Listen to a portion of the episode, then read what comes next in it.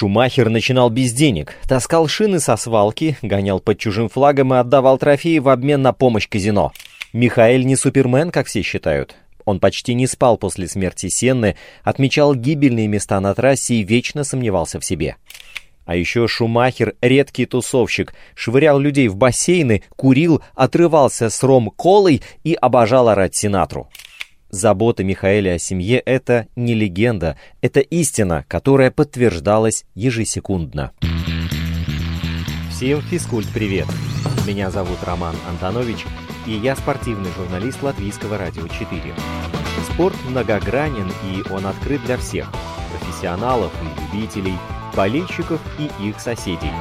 В подкасте «Спорт сегодня» мы будем говорить о спорте, узнавать о спорте и даже заниматься спортом. Слушайте, подписывайтесь и делитесь. Эти действия, кстати, тоже считаются спортивной активностью. В свежей документалке «Шумахер» от Netflix первого семикратного чемпиона Формулы-1 показали не только великим гонщиком, но и безупречным семьянином – в создании фильма даже поучаствовали практически все члены клана. Отец Рольф, брат Ральф, жена Карина и дети Мика и Джина Мария. Все без исключения поделились самыми ценными воспоминаниями и чувствами к Михаэлю. Так мы смогли увидеть и человеческую сторону пилота-робота, победившего в 91-м Гран-при. После такого фильма, а он действительно был очень нужен, этот человек со всех ракурсов стал ближе каждому посмотревшему фильм. Сейчас Михаэля Шумахера знают все. Он выиграл 7 титулов Формулы-1, победил в 91 Гран-при и поставил бесчисленное количество рекордов. Один из них по заработкам за карьеру. Только гонорарами от команд «Красный барон» выжил 464 миллиона долларов, а с учетом спонсорских сделок его состояние оценивали и вовсе в миллиард. Лишь в 2019-м Льюис Хэмилтон превзошел Михаэля по заработкам, но все-таки нынешний лидер Мерседеса стартовал в топовом Макларене и сходу вышел в битву за титул, а не катался там 4,5 года в сильной, но не праймовой с финансовой точки зрения команде вроде Беннеттона. Вообще восхождение Михаила Шумахера в самый дорогой вид спорта оказалось крайне трудным с точки зрения затрат, ведь у его семьи вообще не было денег. Отец сперва владел закусочной, потом небольшим рестораном в Керпине, и затем пошел на работу управляющим на местном картинговом треке. Как мы видим в финансовом плане, семья Шумахеров по меркам автоспорта была вот совсем никакой. Рольф начал каменщиком и строил печи, а потом только стал управляющим трассой. Элизабет всегда оставалась до конца рабочего дня в ресторане, пока не разойдутся все гости. У Михаэля всегда было самое дешевое оснащение. Он выуживал истертые шины из мусорки, ставил на свой карты и побеждал. И всегда радовался, что побеждал именно на худшей, а не лучшей технике. Сражение с такими обстоятельствами всегда было дополнительным источником мотивации. Правда, в те годы Михаил был уверен, что навсегда останется в картах, поскольку даже представить не мог себе переход в формулы, как минимум из-за финансовой ситуации. В 1983 году нехватка денег даже заставила 12-летнего Шуми заявиться на юниорский чемпионат мира по картингу, проходивший в родной Германии, но выступать не за Германию, а за Люксембург. Просто квалификационные гонки от Германии стоят денег, пояснял схему тогда юный Михаил. А в случае проигрыша возможность участвовать в чемпионате пропадет. Зато от Люксембурга больше никто не выступает, они единственные, и поэтому они проходили квалификацию, причем совершенно бесплатно. В 88-м Михаил Шумахер привлек внимание менеджера Вилли Вебера, но не победами, как могло показаться, а своим стилем управления машинами. И Вебер пригласил его гонять в свою команду. Конечно, деньги были проблемой, тогда у молодого немца ничего не было. Даже 500 марок на сезон, который стоил от 600 до 700 тысяч. И тогда Вебер дал ему пятилетний контракт, машину и зарплату в 2000 дойчмарок в месяц. Для тех лет и тех обстоятельств это было полнейшее сумасшествие. И вот с того самого момента началось полноценное восхождение Михаэля в автоспорт. Ведь Вебер управлял командой Формулы-3 WTS И его пилот Юахим Винкельхок как раз выиграл титул и привлек внимание гигантов немецкого автопрома BMW и Мерседеса. Правда, вслед за пятилетним контрактом с организацией Вилли будущему семикратному чемпиону пришлось заключить еще и личную десятилетнюю сделку на менеджмент, по которой гонщик отдавал 20% всех доходов. Если поначалу инвестиции Вебера выглядели крайне рискованными, то уже в 90-м году Михаэль ворвался в программу Мерседеса, получал гонорар от Заубера и немецкого завода за гонки в ДТМ и на Лимане, и уже потихоньку начал возвращать вложения. Однако справедливости ради надо отметить, что еще до Вебера у юного Шумахера были финансовые помощники, например, Герхард Ноак. Изначально он просто дружил с Рольфом, отцом Михаэля, временами заглядывал на его картинговый трек, но затем Герхард втянулся и организовал собственную команду-компанию Noak Motorsport – она строила, настраивала и обслуживала карты на заказ, и помогали в бизнесе именно шумахеры.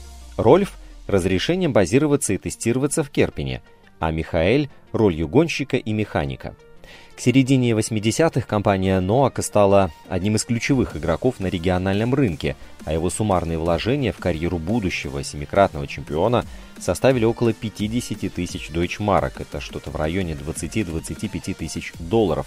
Но в основном техникой, деталями, двигателями, расходниками и прочими запчастями для картов поддерживался Михаэль. Кроме Ноака, карьере юного Шумахера очень поспособствовал другой местный бизнесмен – Юрген Дильк. Он оплатил семье новый двигатель для карта в 79-м на сумму примерно в 430 долларов и помог будущему семикратному продолжить выступление, иначе карьера прервалась бы еще на юношеском уровне. Вообще, Дильк – самый необычный и занятный спонсор в карьере Михаэля. Он разбогател на местных казино и игровых автоматах – а познакомился с Шумахерами и будущим семикратным на картинговом треке. Сын Юргена Гидо тоже занимался гонками, причем на лучшем оборудовании, и регулярно при этом уступал Михаэлю. Однако парни все равно сдружились после пары советов по прокачке карта от соперника. В итоге Дильки сохранили связь с Шумахерами до 1987 года, когда будущий семикратный чемпион в очередной раз выиграл чемпиона Германии и Европы и решил все-таки попробоваться в формулах. Но для сезона в формуле Ford требовалось 12 тысяч долларов. Талант Михаэля помог найти команду, простившую ему вступительный взнос и запросившую минимально возможную цену, фактически только на технические расходники. Но у семьи из Керпина не было и таких денег. Тогда-то Юрген и помог снова. Оплатил все и помог в поисках четырех спонсоров для нормального снабжения команды в течение сезона. Взамен он запросил все победные трофеи сезона, так что семью кубками в 11 заездах Михаилу затем пришлось попрощаться. Конечно, вложения Ноака и Дилька даже и рядом не стоят с деньгами, потраченными Вебером. Поэтому обычно местных спонсоров и бизнесменов опускают при рассказах о восхождении Шумахера – и, безусловно, без Вилли шансы увидеть Красного Барона у нас снизились бы кардинально, ведь никто на тот момент не предлагал семье из Керпина условий повыгоднее. Но без маленьких и вроде бы незаметных на общем фоне вложений 400, 500, 1000 долларов в первые сезоны Михаил бы тоже никогда не дорос до формул и не привлек бы внимание Вебера, ведь у семьи и правда была лишь небольшая закусочная у трека без особенных финансовых возможностей. Михаил Шумахер не гоняется в Формуле-1 с 2012 года. Последняя его победа осталась в 2006, а титулы вовсе в 2004, то есть прошло уже 17 лет. С тех пор выросли сразу несколько поколений болельщиков, а у большинства фанатов и далеких от детального погружения в автоспорт людей сложился вполне определенный образ Красного Барона – как Супермена и машины для штамповки побед и рекордов. Эмоциональная и человеческая стороны Михаэля почти всегда оказывались как бы на втором плане, и про них точно вспоминают даже не в третью очередь, когда говорят о величии семикратного чемпиона. Обычно вспоминают пилотажный талант, дотошность в работе с командой и готовность буквально на все что угодно ради победы. А ведь чувства и характер великого немца составили важную базу его жизни и рекордов. И на самом деле он не такой уж супермен, просто преодолевал себя каждый день. Да, Михаил и сам рассказывал об этом в некоторых интервью, к примеру, в последней записи перед роковой поездкой на горнолыжный курорт во Франции. Еще в самом начале он просил, чтобы его не возвеличивали и не делали из него звезду. Ну, такой у него характер. Ему очень не нравились журналисты, толпы людей и шумиха вокруг.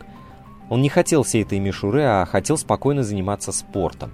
Стремясь к нормальной жизни, он никак не мог понять, почему нормально жить у него не получается.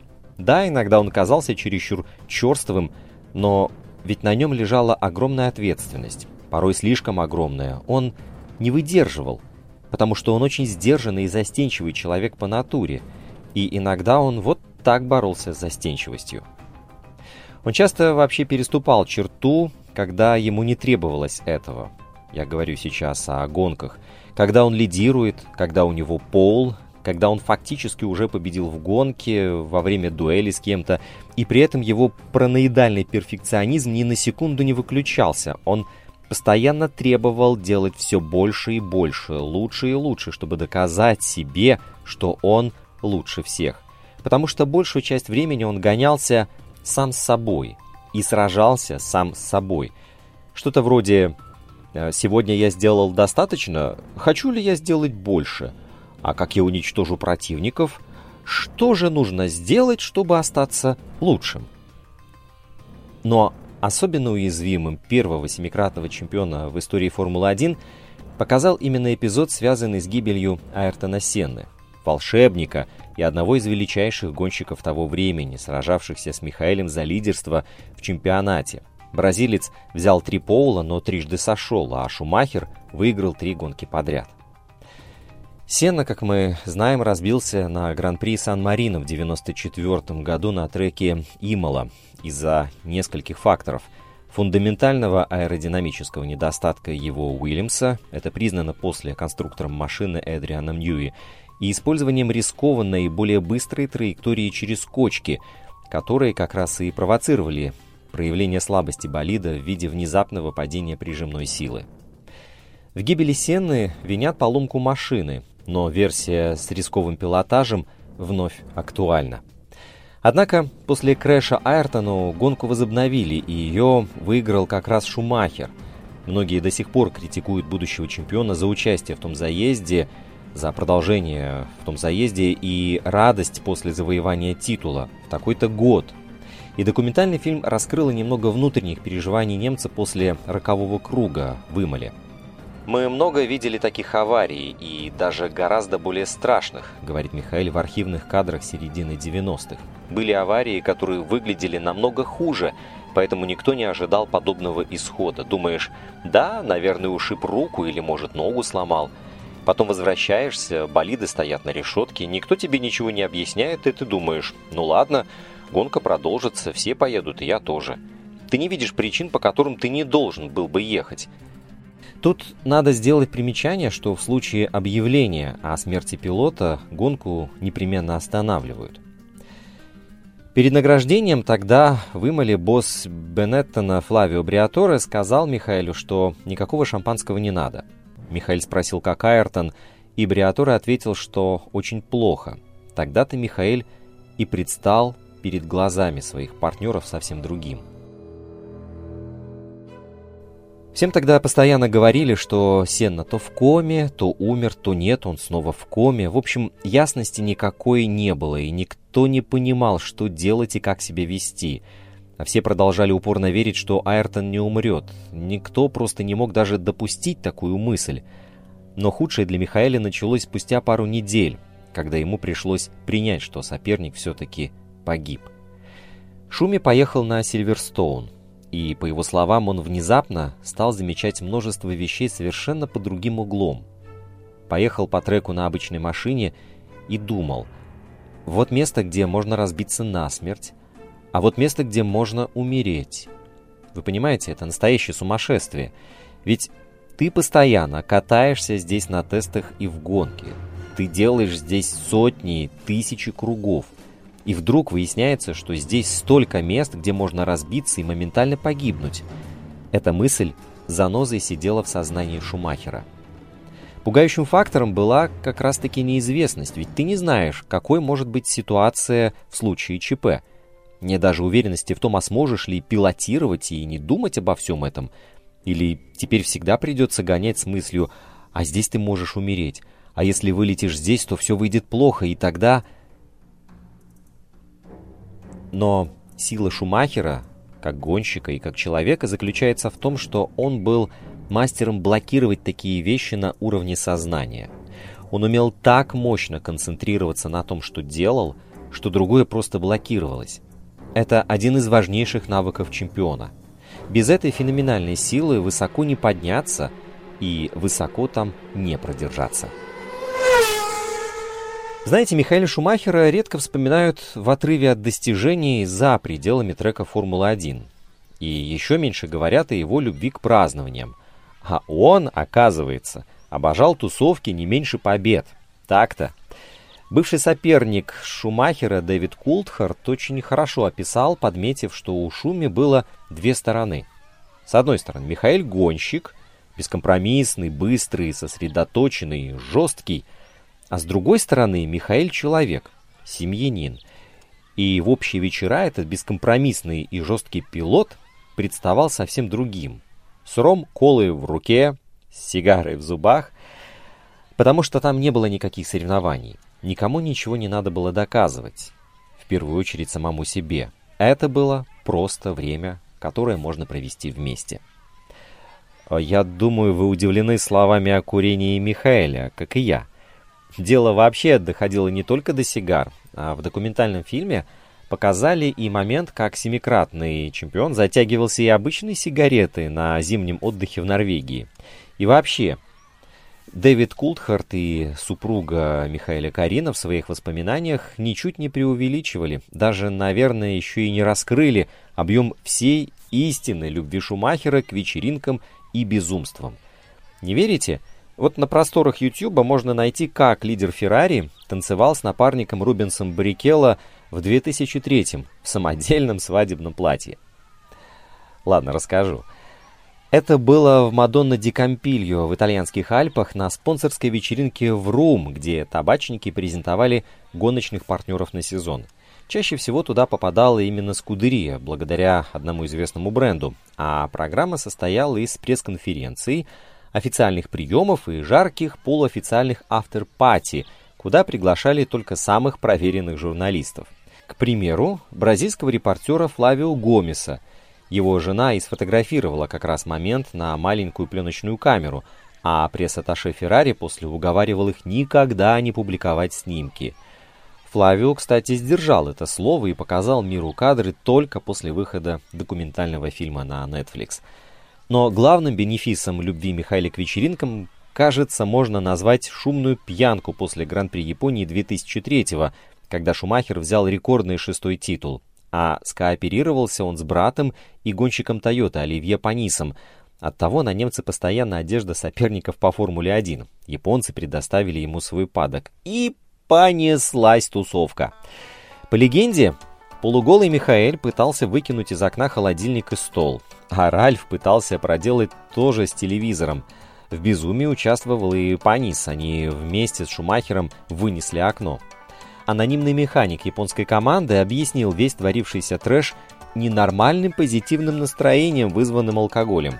И пик ненормальности показался в моменте, когда оба Шумахера с Панисом угнали эвакуатор для болидов. Несколько часов катались на нем по окрестностям автодрома, пока не кончился бензин, и пугали прохожих – а под конец этого угарного веселья Михаил попытался отвезти брата в гостиницу на машине, но, по слухам, был так пьян, что не справился с ключом зажигания.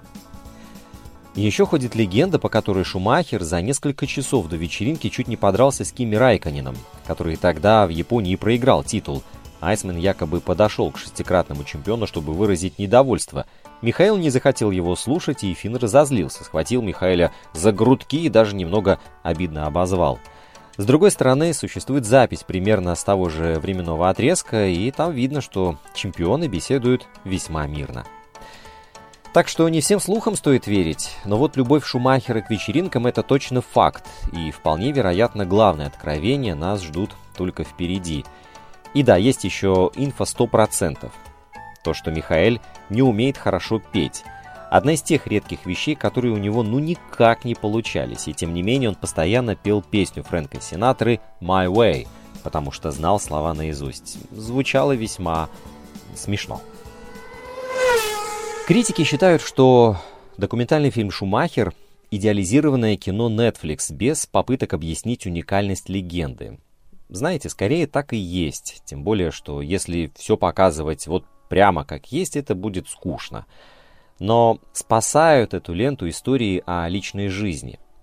Наверное, все знают изумительную историю Карины и Михаэля. Они познакомились на вечеринке молодежной программы «Мерседеса», а девушка тогда встречалась с главным на тот момент соперником Михаэля Хайнцем Харальдом Френсеном. Сперва будущий чемпион не хотел вмешиваться в отношения другого гонщика, но та пара вскоре рассталась из-за нежелания Хайнца Харальда заводить детей. И тогда-то главный немецкий пилот в истории обзавелся половинкой. Свадьба в 95-м, первый ребенок в 97-м.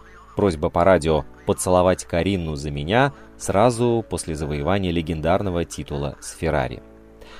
Безграничное море поддержки со стороны семьи и даже покупка дорогостоящего поместья в Швейцарии специально для защиты Карины и детей от внимания публики. Все это уже давно стало достоянием публики. Но в фильме Карина поделилась новыми, трогательными и милыми, а потому и невероятно ценными рассказами.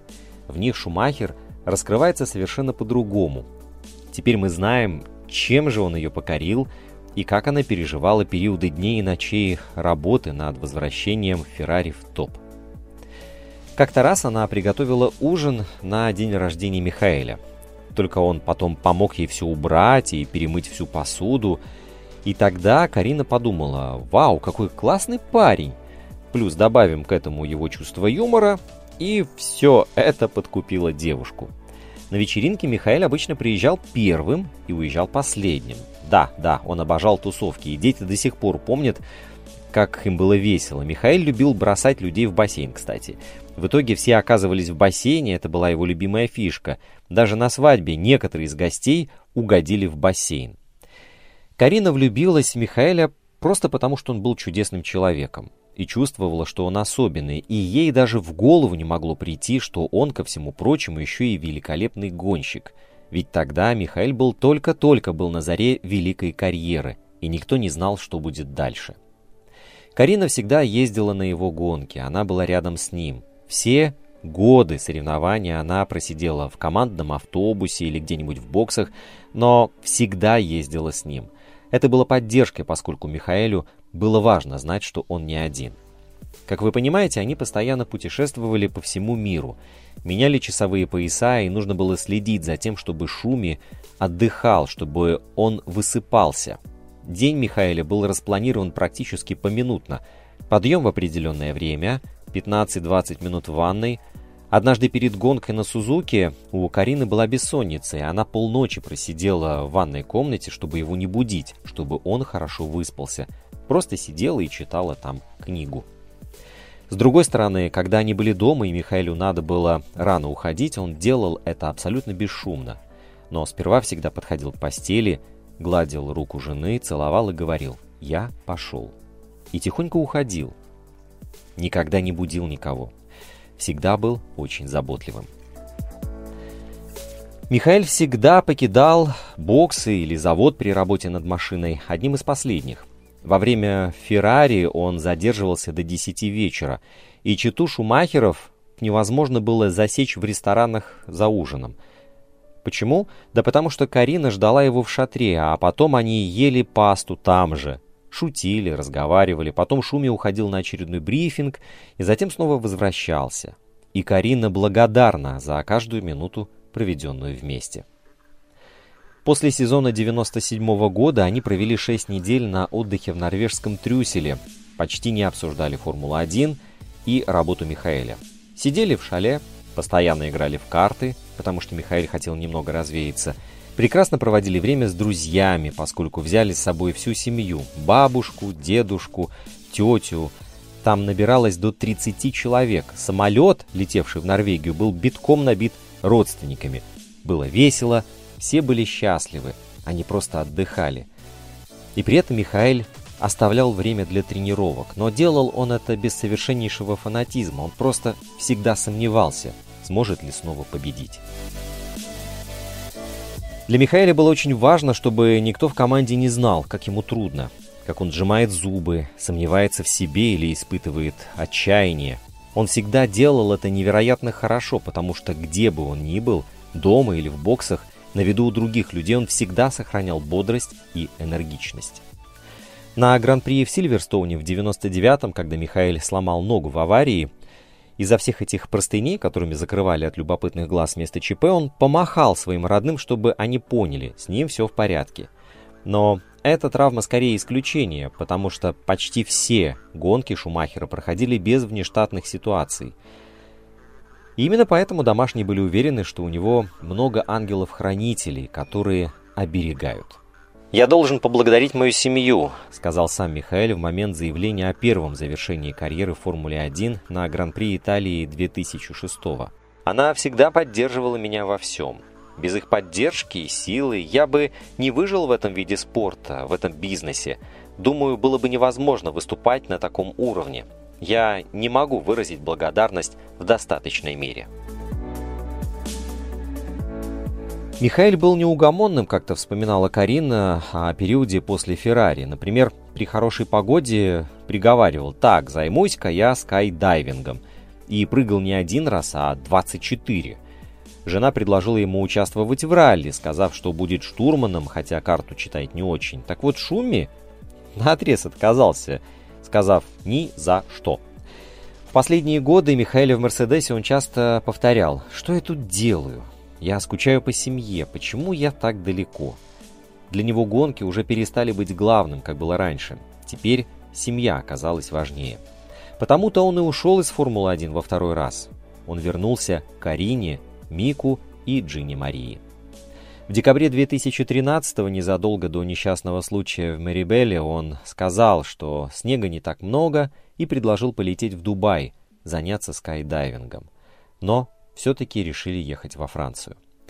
Карина никогда не винила Бога в случившемся. Она считает, что им просто не повезло.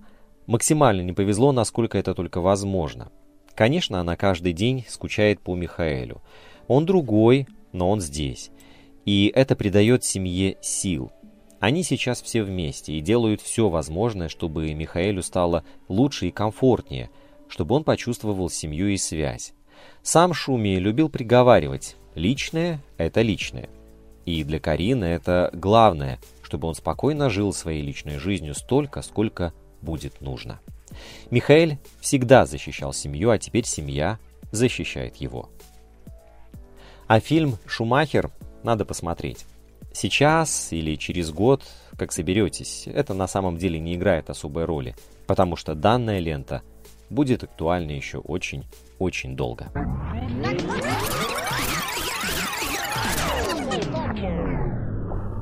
В начале 20 века тема спиритизма была крайне популярна в образованной части российского общества.